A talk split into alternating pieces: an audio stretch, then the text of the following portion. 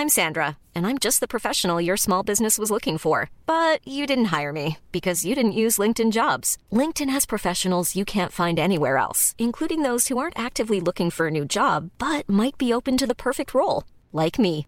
In a given month, over 70% of LinkedIn users don't visit other leading job sites. So if you're not looking on LinkedIn, you'll miss out on great candidates like Sandra. Start hiring professionals like a professional. Post your free job on linkedin.com/people today.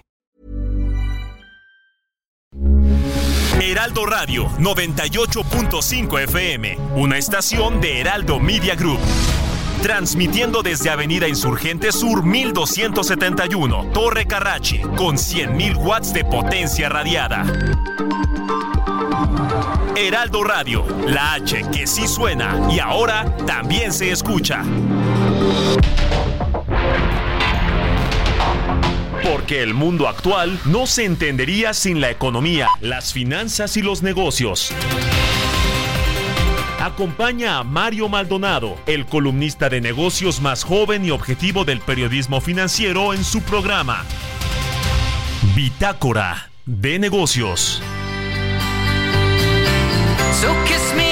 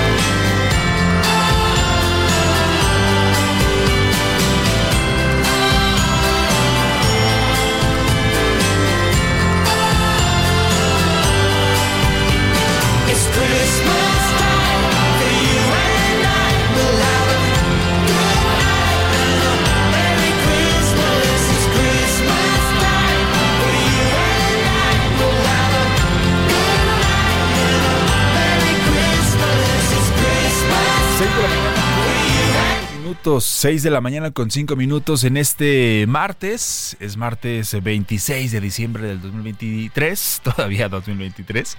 Y gracias por acompañarnos en esta mañana, Bitácora de Negocios a nombre de Mario Maldonado. Le damos la bienvenida. Mi nombre es Jesús Espinosa y lo invito a que se quede con nosotros de aquí y hasta las 6 de la mañana con 55 minutos. Tenemos toda la información de las finanzas, la economía, los negocios y más. Y hoy tenemos por supuesto un programa completo. Como todos los días estará con nosotros aquí en cabina Roberto Aguilar, nuestro especialista en mercados, hablando sobre las bolsas que retoman ya operaciones en este martes, aunque bueno, con bajo volumen, y también se fortalece la apuesta de recorte de tasas.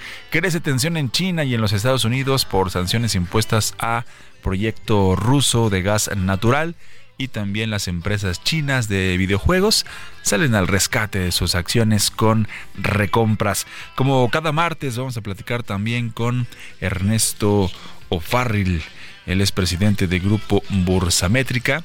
Y esta mañana vamos a platicar eh, con él sobre la bipolaridad de la Reserva Federal estadounidense y también toda la euforia que hay de los mercados eh, financieros. Y es que en este pues último bimestre del año, nos dice O'Farrill, los mercados y los financieros internacionales pues han atravesado por una racha de euforia con lo que se podría calificar al estacional Rally de Santa Claus del 2023 como uno de los más fuertes en la historia moderna. Ya lo estaremos platicando con Ernesto O'Farrell. También, también esta mañana vamos a platicar y vamos a tener una charla con Carlos Marmolejo. Él es director general de Finsus. Que nos vamos a, vamos a platicar con él cómo obtener rendimientos para el aguinaldo y educación también e inclusión financiera. Ya todos debieron recibir su aguinaldo, todos, eh, la fecha límite era el 20 de diciembre y vamos a platicar con Carlos Marmolejo qué hacer con él, cómo lo podemos invertir y también con otros, con otros ingresos que tengamos y la inclusión financiera, por supuesto, lo vamos a platicar más adelante y vamos a platicar también con Javier Marín, él es director senior de salud para América Latina en Llorente y Cuenca. Tendencias en el sector salud para el 2024. Hay varios temas de los que tenemos que platicar esta, esta mañana con Javier sobre el, sector salud, por ejemplo, el aumento de la presión sobre la sostenibilidad de los sistemas de salud, también cómo se ha implementado toda esta tecnología de la inteligencia artificial en el sector de salud, si se puede aprovechar o no, el acceso a la innovación y a la farmacología y las tecnologías de la salud y el Big Data también que es importante, ya le decía, y la inteligencia artificial para acelerar el desarrollo de medicamentos y también de vacunas. Lo vamos a estar comentando esta mañana. Y como todos los días tenemos música. Hoy hemos iniciado con esta canción que es de mis favoritas para esta temporada navideña. Esta semana estamos escuchando canciones que tienen que ver con la Navidad. Estos villancicos, tanto de las actuales como de los clásicos, vamos a estar escuchando. Y esta es Merry Christmas. Es de Ed Sheeran y Elton John canción de estos dos cantautores ingleses. Se lanzó como sencillo el 3 de diciembre del 2021. Y bueno, los dos artistas escribieron la canción junto a su productor Steve Mack y que alcanzó el primer puesto de las listas de Irlanda, Países Bajos y también de Suiza. Buena canción para arrancar esta mañana. Así que les dejo con un poco con un poco de Merry Christmas y después le presento el resumen de este martes.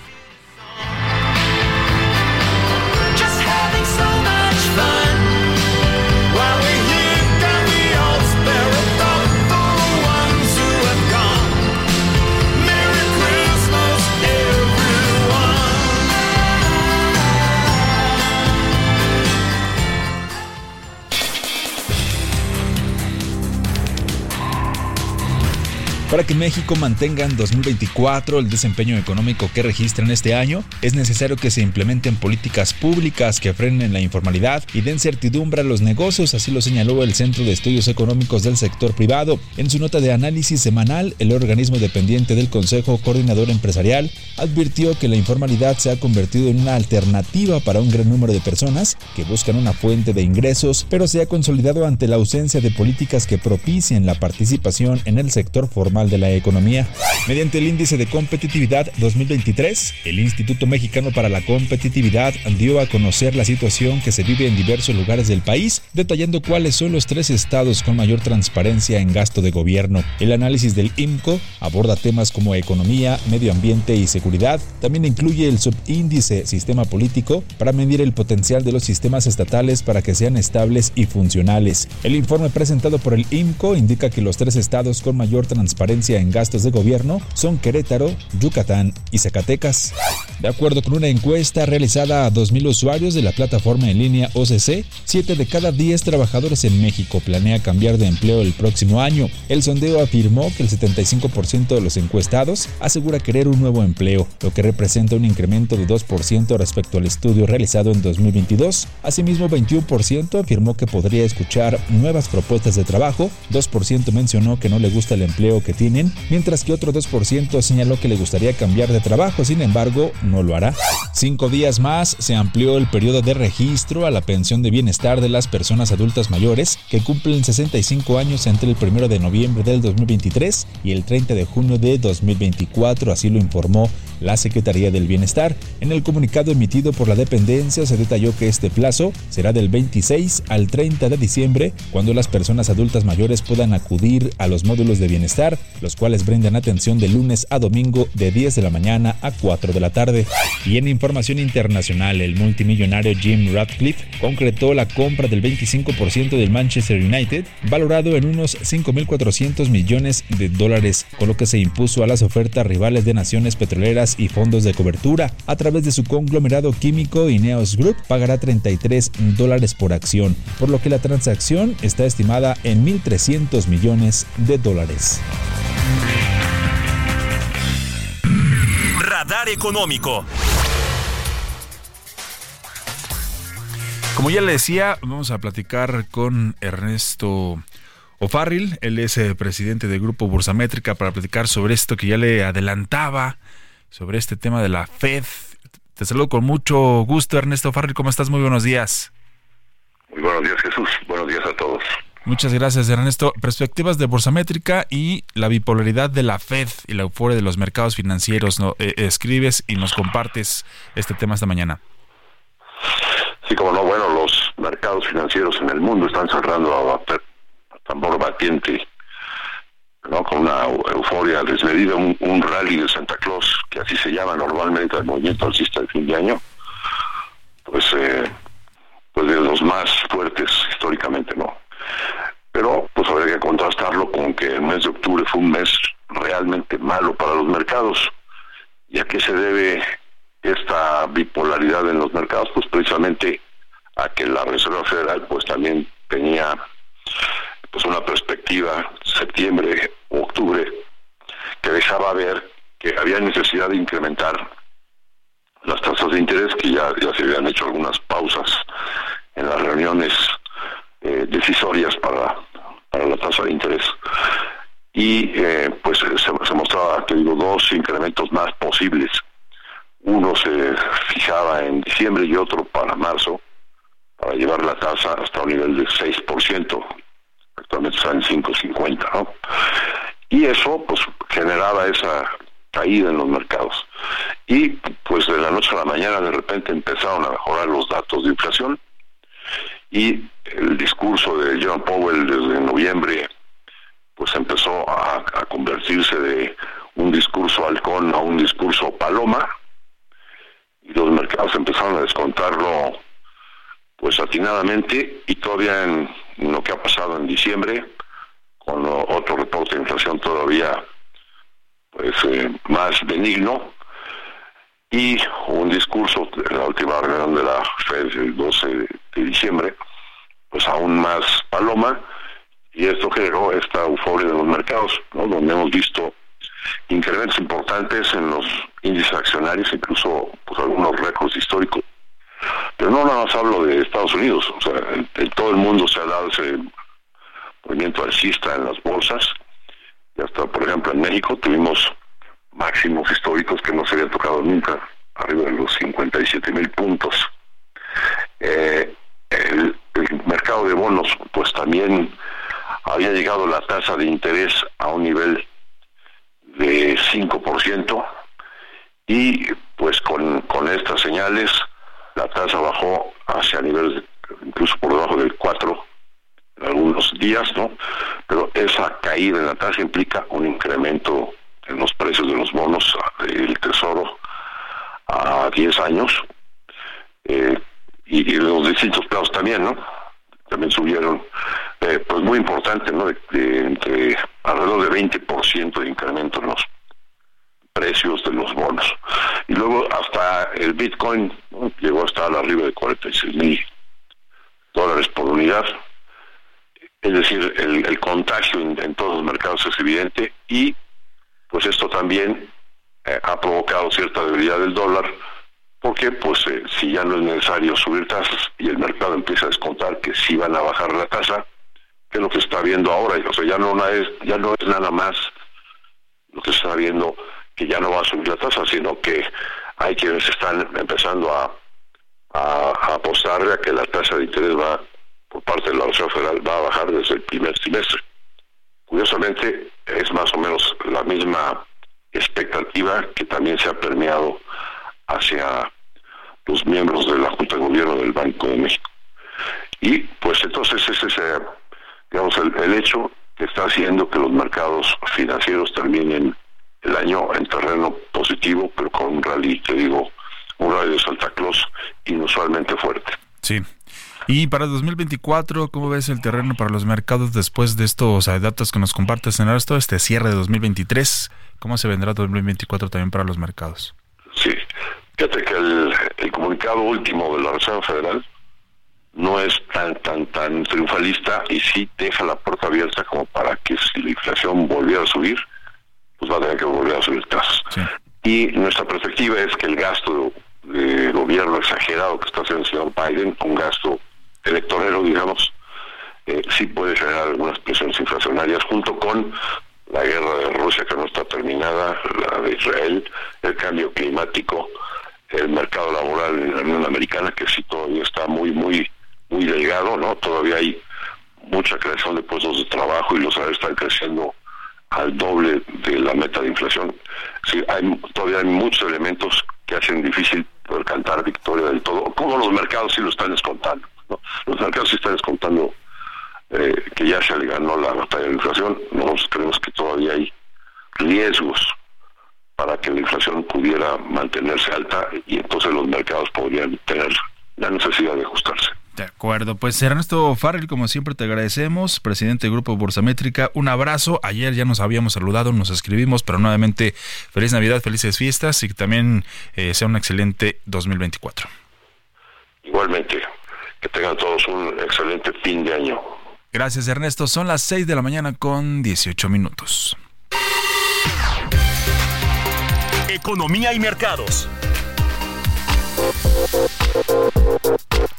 Mi estimado Roberto Aguilar ya está aquí en esta cabina. ¿Cómo estás, Robert? Muy buenos días. ¿Qué tal, mi estimado Jesús? Me da mucho gusto saludarte a ti y a todos nuestros amigos. Fíjate que las bolsas ya retomando operaciones subían y el dólar se acercaba a mínimos de cinco meses, ya que el enfriamiento de la inflación en Estados Unidos reforzó las apuestas de que la Reserva Federal recortará las tasas a principios del próximo año. La negociación era escasa en el día después de Navidad, con varios mercados, incluidos los de Australia, Hong Kong, Reino Unido y Alemania, cerrados por el Boxing Day day. Que fíjate que el Boxing Day es bien interesante porque es una costumbre inglesa donde pues abren los regalos de Navidad y entonces esto lo han tomado como feriado justamente para los mercados y es probable que los movimientos sean limitados por la ausencia de muchos inversionistas.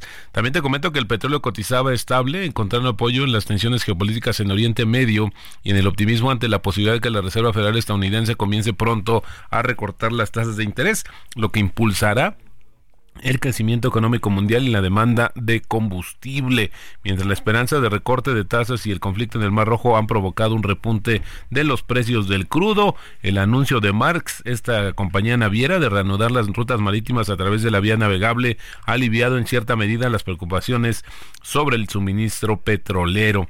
También te comento que la participación de China en el proyecto ruso de gas eh, natural licuado Arctic LNG2 no debe ser objeto de intervenciones o restricciones por parte de terceros, dijo justamente el Ministerio de Asuntos Exteriores de Estados Unidos, que impuso, eh, y Estados Unidos impuso sanciones a este proyecto en noviembre como parte de un paquete de nuevas y radicales medidas contra Moscú por la guerra de Ucrania.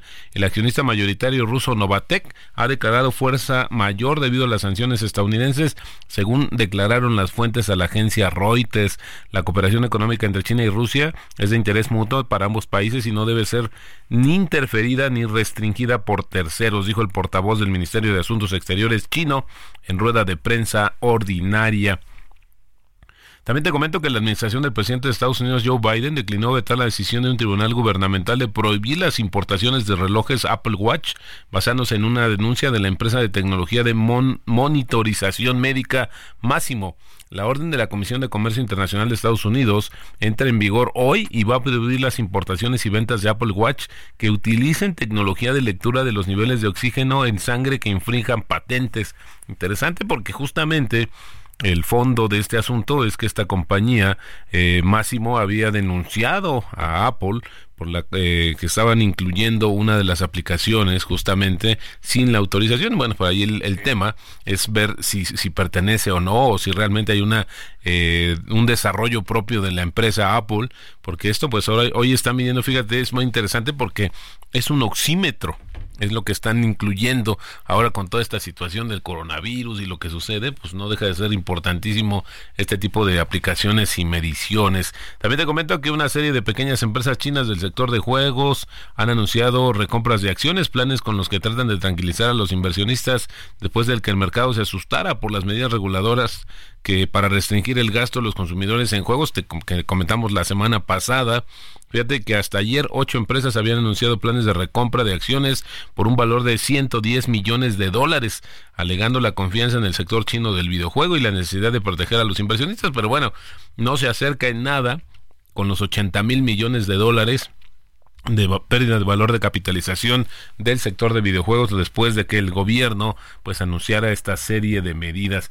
Y el tipo de cambio, mi estimado Jesús, anda pues muy navideño. Fíjate, está cotizando de nueva cuenta debajo de los 17 pesos, 16.96 es la cotización actual. Hay que recordar que el mínimo en el mes ha sido 16.93 y con esto ya nos acercamos a una apreciación en el año de 13%. Vaya lo que está sucediendo con el tipo de cambio. En el mes tenemos una apreciación de 2.4%. Así es que bueno, sorprendiendo a propios extraños el tema del tipo de cambio, que sí se, eh, eh, anticipaba que iba a estar fortalecido, pero no en estos niveles, mi estimado Jesús. Perfecto, Robert. Oye, hoy en la mañana, cambiando eh, de tema, si usted se sintió más frío, no sé cómo sentiste el clima hoy en la mañana saliendo de casa, Robert, pero ya se sintió más frío. Ya se siente la época. Fíjate que yo sentí menos. Sí. Yo sentí menos hoy que ayer y de hecho revisé 9 grados al principio del día, pero bueno, no sé, es que también tiene que ver con la sensación térmica y también con el tema de las diferentes zonas, ¿no? Donde te encuentras. Sí, sí, sí, exactamente, porque hoy amanecemos aquí en la Ciudad de México, ya desde ayer entró el Frente Frío número 19 y hoy martes también se está sintiendo pues ya un poco más de frío y, e igual, ¿eh? o sea, por ejemplo, ayer saliendo de casa eh, también revisaba la temperatura, estábamos más o menos en los 12, 13 grados y hoy estábamos en los 9 a la misma hora. No sé, entonces tal vez sea cada quien siente un poco diferente. O la, edad. bueno, Robert. No te vayas, Robert, quédate aquí. Vamos a hacer una pequeña pausa, pero regresando, ya le decía, vamos a platicar con Carlos Marmolejo, el director general de Finsus, qué hacer con tu dinero, cómo ahorrarlo, cómo invertirlo. Y también vamos a platicar con Javier Marín, director senior de salud para América, Latina, eh, para América en Llorente y Cuenca que nos tiene información importante sobre las tendencias en el sector salud para este 2024. Así que no se vaya, 6 con 24, ya volvemos.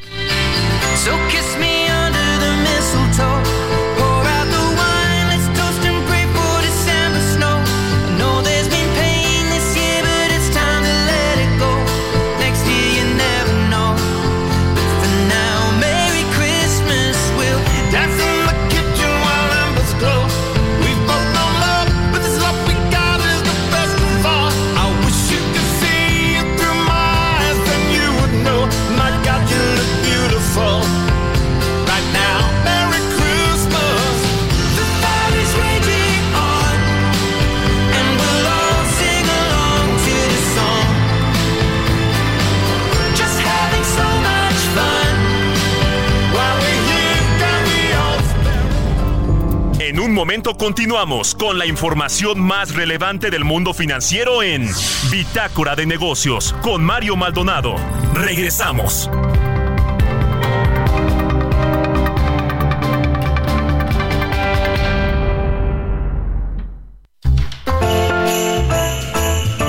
Heraldo Radio, la H se lee, se comparte, se ve y ahora también se escucha.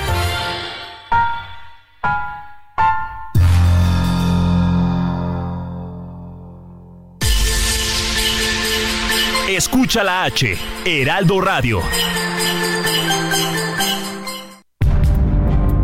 Estamos de vuelta en Bitácora de Negocios con Mario Maldonado. Sigue creando momentos tan únicos como tus actividades con Ford Maverick. Estrena la tuya con mensualidades desde 9,049 pesos y seguro promocional. Visita a tu distribuidor Ford más cercano. Consulta términos y condiciones en Ford.mx. Vigencia del 1 de diciembre de 2023 al 2 de enero de 2024. Nacidos Ford, nacidos fuertes. So kiss me under Hi, I'm Daniel, founder of Pretty Litter. Cats and cat owners deserve better than any old fashioned litter. That's why I teamed up with scientists and veterinarians to create Pretty Litter. Its innovative crystal formula has superior odor control and weighs up to 80% less than clay litter. Pretty Litter even monitors health by changing colors to help detect early signs of potential illness. It's the world's smartest kitty litter. Go to prettylitter.com and use code ACAST for 20% off your first order and a free cat toy. Terms and conditions apply. See site for details. gentle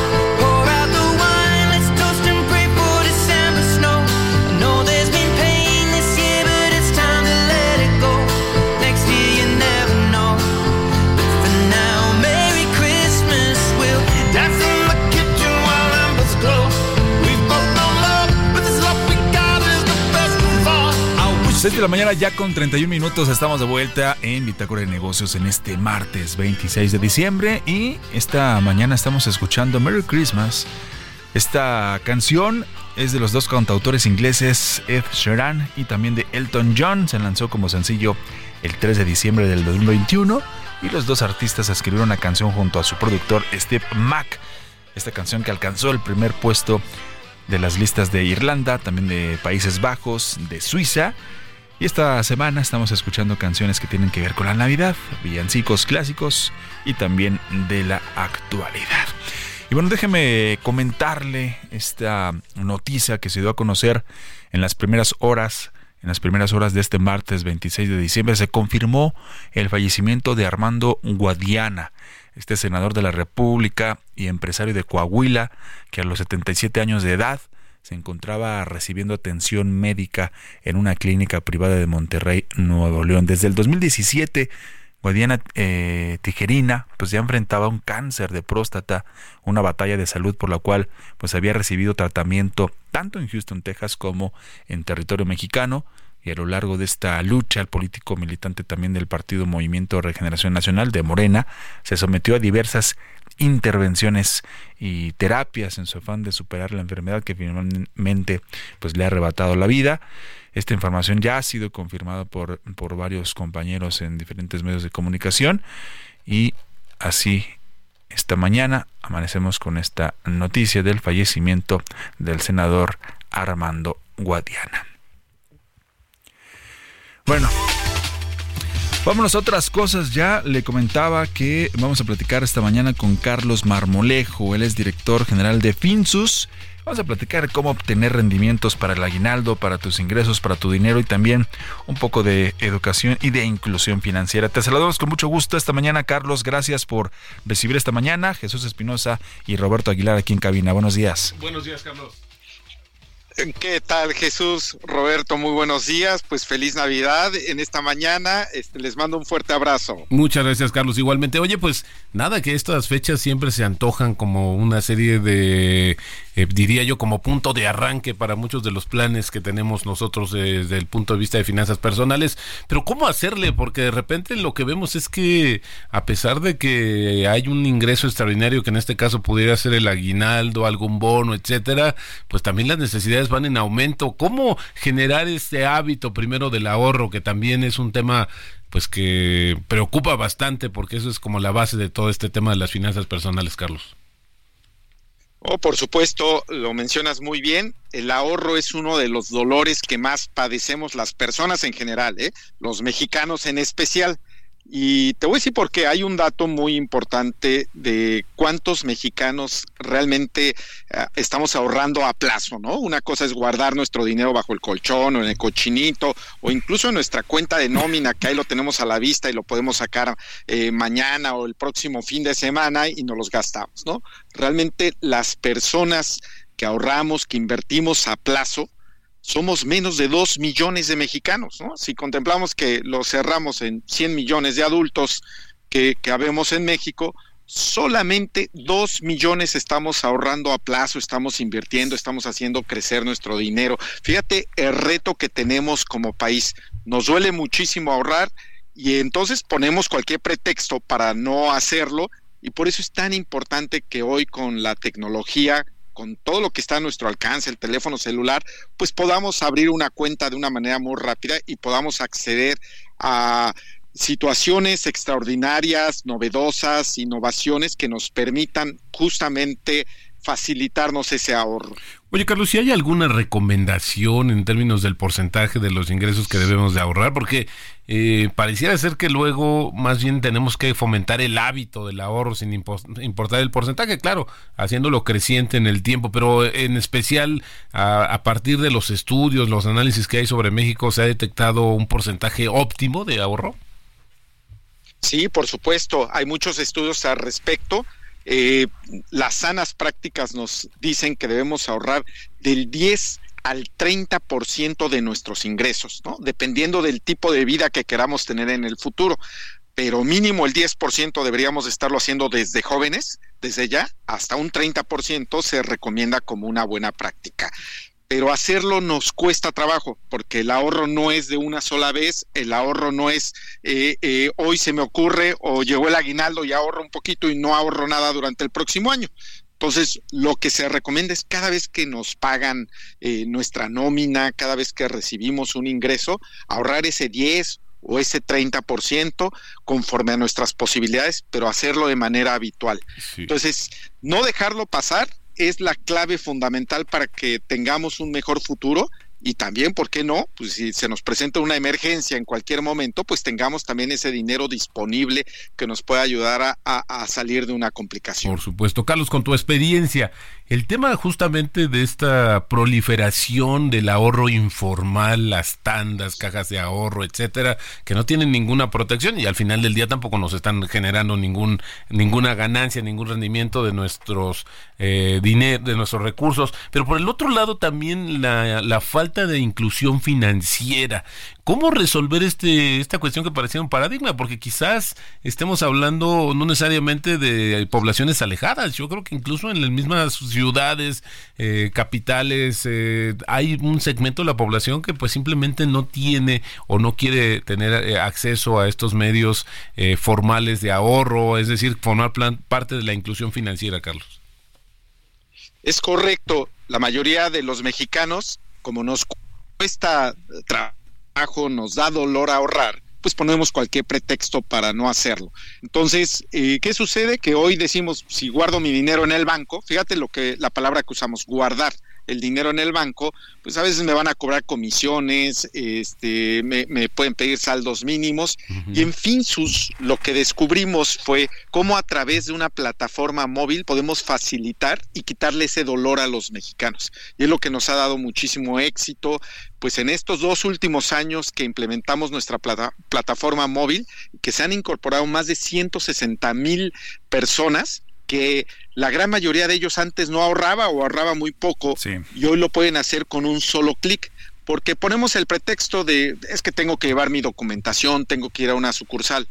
Pues en fin, sus borramos completamente ese paso friccionante. Hoy lo puedes hacer desde tu aplicación móvil Finsus en cualquier teléfono celular puedes abrir una cuenta, no te cuesta dinero, no te cobran comisiones este, por manejo de cuenta o comisiones ocultas y te paga un rendimiento, el más atractivo del mercado, que en este caso es del 15.01%, si lo ahorras a cinco años y te paga rendimientos mensuales. Pero déjame compartirles algo muy importante. A veces cuando nos hablan de invertir, pensamos que es para los ricos o para tener mucho, para los que tienen mucho dinero. En fin, lo que hicimos fue que a partir de 100 pesos puedes abrir N cantidad de inversiones. Y eso está haciendo el cambio con los mexicanos. Y, y, hablando de lo que decía Roberto también y de lo que nos mencionas justo de las personas que tal vez por desconfianza o por falta de información, pues no están ahorrando, pero tampoco están invirtiendo. Si nos hablabas de, y nos dabas algún ejemplo, ¿no? De los 100 millones de mexicanos de adultos, el 2%, que son 2 millones, eh, ahorran. Entonces, ¿qué porcentaje también de los que ya están ahorrando están invirtiendo, ¿no? Porque entonces me imagino que debe ser también menor ese número.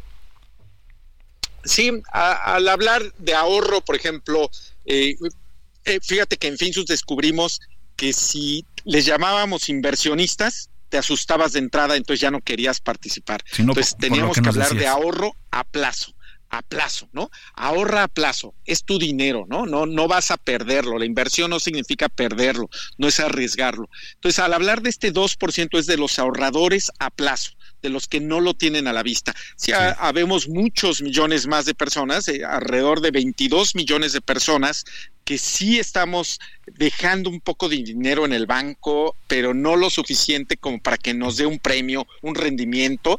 Entonces no lo estamos haciendo de manera frecuente, lo dejamos por comodidad porque fueron unos centavitos, unos pesos que se quedaron a la hora de retirar del cajero automático y ahí se quedó el dinero y, y me lo puedo gastar en cualquier momento.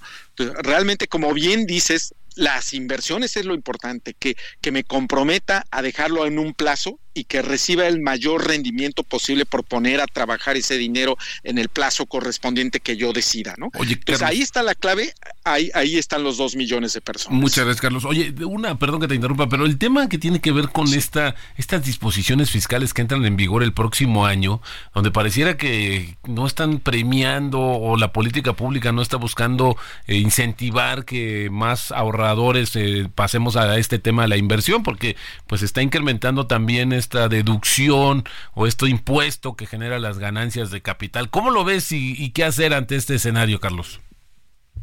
Fíjate que mencionas algo muy importante que ha causado también mucha incertidumbre para que eh, para que no lo no ahorremos, no invirtamos, ¿no? Entonces, ese, ese eso que conocemos como un impuesto es una retención, que si nosotros hacemos una declaración, pues lo recuperamos, lo compensamos a la hora de hacer nuestra declaración. Y efectivamente subió un poco esa retención de impuestos. En el caso de las OFIPOS, fíjate qué importante es que, tengamos esta información. En México, tanto los bancos como las OFIPOS están facultadas, autorizadas por las autoridades financieras para permitir recibir dinero de la gente, ¿no? Pa- Ujú. Para, este, los ahorros, las inversiones. En la banca la retención es obligatoria desde el primer peso que ganamos de rendimientos, nos descuenta la banca eso. En las OFIPOS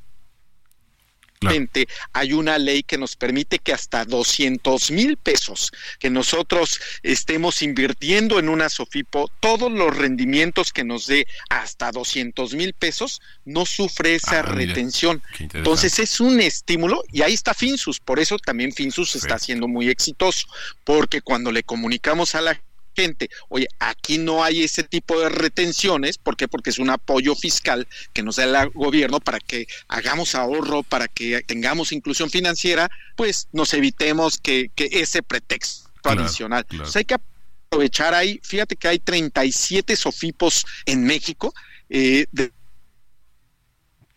digitales Eh, eh, ahorrarnos esa esa cuestión de, de las retenciones de los impuestos y hay que aprovecharlas. Perfecto. Pues Carlos, muy interesante, la verdad, gracias por compartir. Y bueno, pues diría yo que Finsus ahí está uno de los ejemplos claros de la tecnología, los objetivos de bancarización eh, en una sola aplicación. Carlos Marmolejo, director general de Finsus, gracias.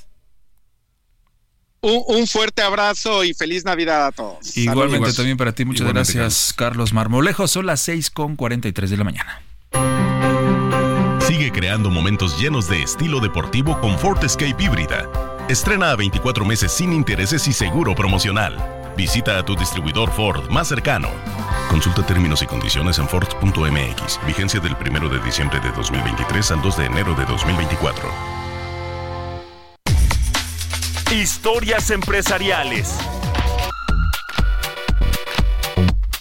Bueno, vamos con esta historia y es que fue a principios de la década de los años 80 cuando nació pues una nueva forma de escuchar y también de ver música, me refiero a MTV, este canal de televisión dedicado a videos musicales, concepto de hecho también que revolucionó la manera de ver la televisión. Nos platica Giovanna Torres.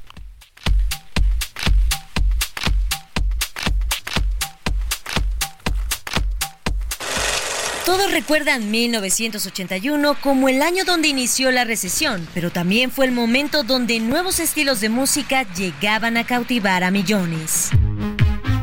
Con ello, Robert W. Pittman ideó un concepto en el cual llevaría la música a imagen. Así nació MTV, el cual debía llamarse TV One, pero el nombre ya estaba pautado. Ladies and gentlemen, rock and roll.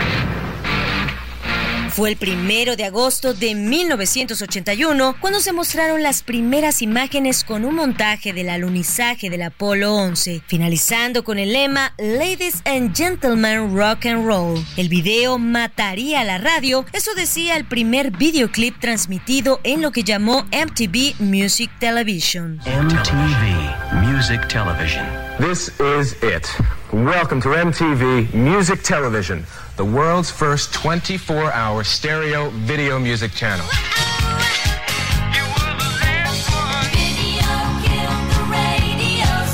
The Bagels con Video Killer The Radio Star fue el seleccionado para buscar innovar y llevar la música a otro nivel. Tenían solo 250 videos en el lanzamiento porque las discográficas no estaban acostumbradas a hacerlos. Los operadores de cable se negaron a llevar el canal, por lo que lanzaron la campaña publicitaria Quiero mi MTV.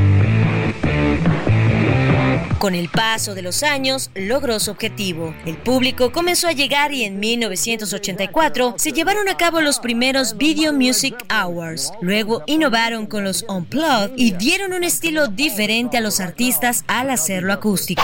Más tarde, MTV se diversificó y empezó a transmitir programas de entretenimiento, incluso caricaturas dirigidas a jóvenes y adultos como Babies and Butthead. Okay, children of Aquarius, it's time for another cosmic happening. We'll try not to harsh on your realm as we bring you, by extremely popular demand, the Beatles.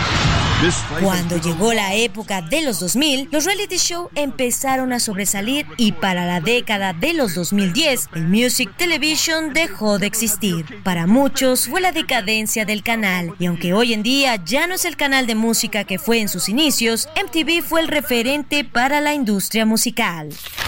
Hi, I'm Nina Blackwood and I'll be with you after JJ right here on MTV, the world's first video music channel. All day, all night. Please, no. Para Bitácora de Negocios, Giovanna Torres.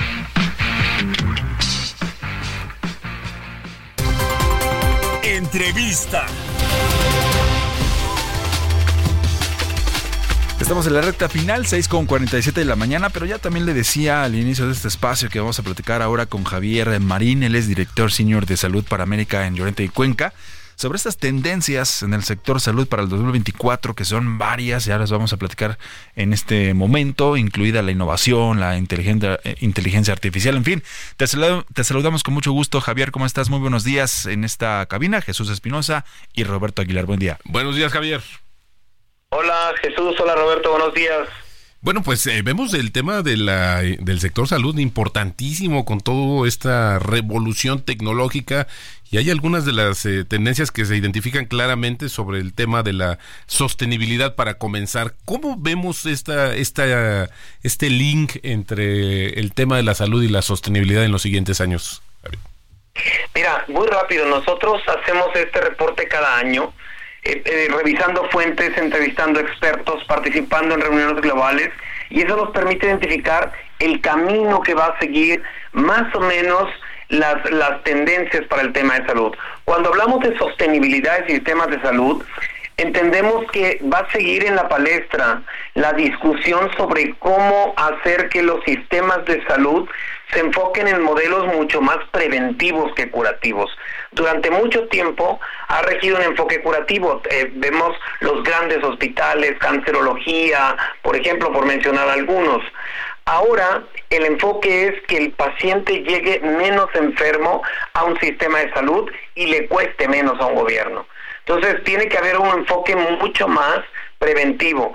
También cuando hablamos de sostenibil- sostenibilidad, hablamos de este impacto que tuvo el- la pandemia en los sistemas de salud, un rezago impresionante en enfermedades que pueden ser prevenibles por vacunación. Va a haber también este enfoque, es decir, vamos a analizar cómo los sistemas de salud tienen menos dinero, hay, menos recursos y hay que revisar cuáles son aquellos aspectos que tenemos que incorporar en la práctica diaria para mejorar la salud y estar pensando en la sostenibilidad a largo plazo.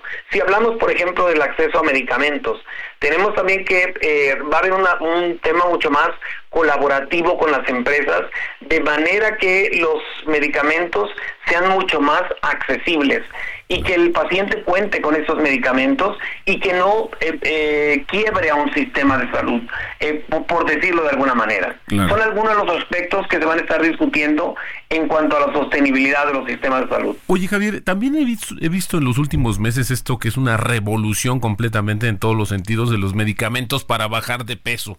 Y más desde el punto de vista de salud, no un tema estético. Pero bueno, pues ahora vemos la apreciación que han tenido las empresas, sobre todo las europeas, los laboratorios, en fin, es un mercado muy prometedor. ¿Qué hay también de ese tema en términos de las tendencias del sector salud para los siguientes años?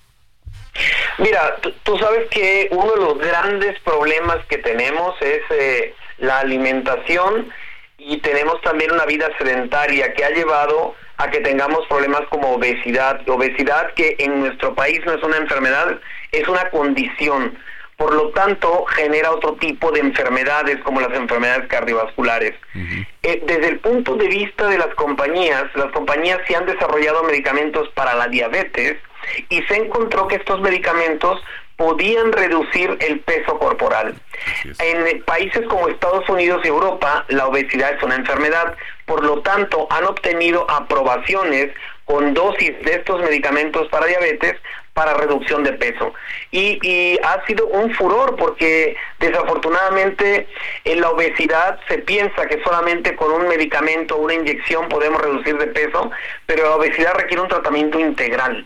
Cuando revisamos cuáles son aquellos aspectos que tienen que ser involucrados, es también la dieta, el ejercicio, además del medicamento. El medicamento solo podría funcionar, pero no sería sostenible a largo plazo. Imagínate que te tengas que estar inyectando un medicamento, tomando un medicamento toda tu vida.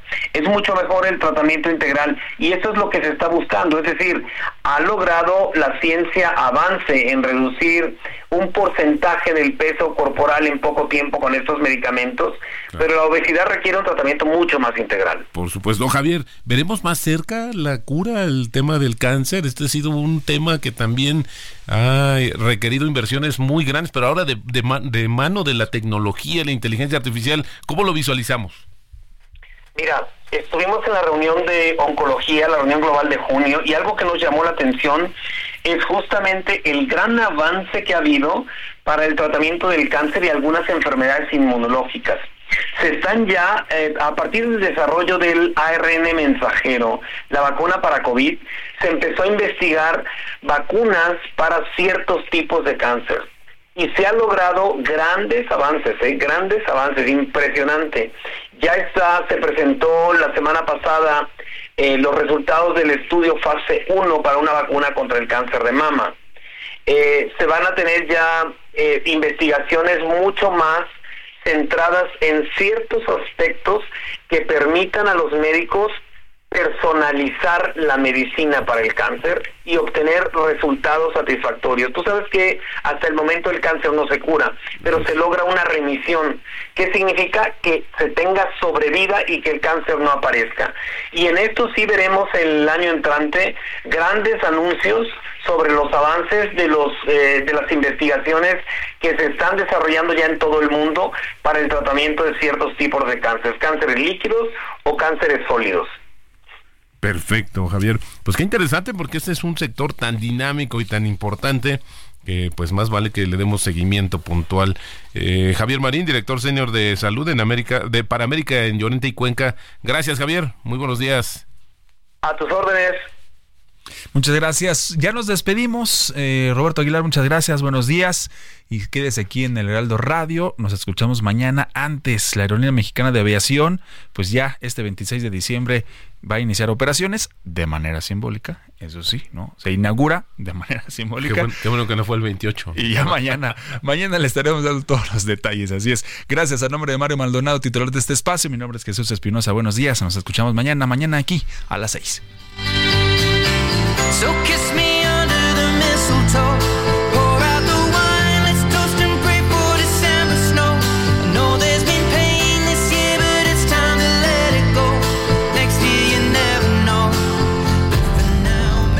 Esto fue Bitácora de Negocios con Mario Maldonado.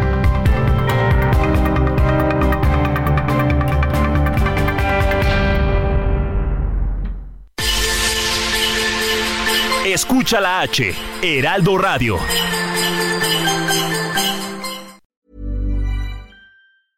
Even when we're on a budget, we still deserve nice things. Quince is a place to scoop up stunning high-end goods for 50 to 80% less than similar brands. They have buttery soft cashmere sweaters starting at $50, luxurious Italian leather bags, and so much more. Plus, Quince only works with factories that use safe, ethical, and responsible manufacturing. Get the high-end goods you'll love without the high price tag with Quince. Go to quince.com/style for free shipping and 365-day returns.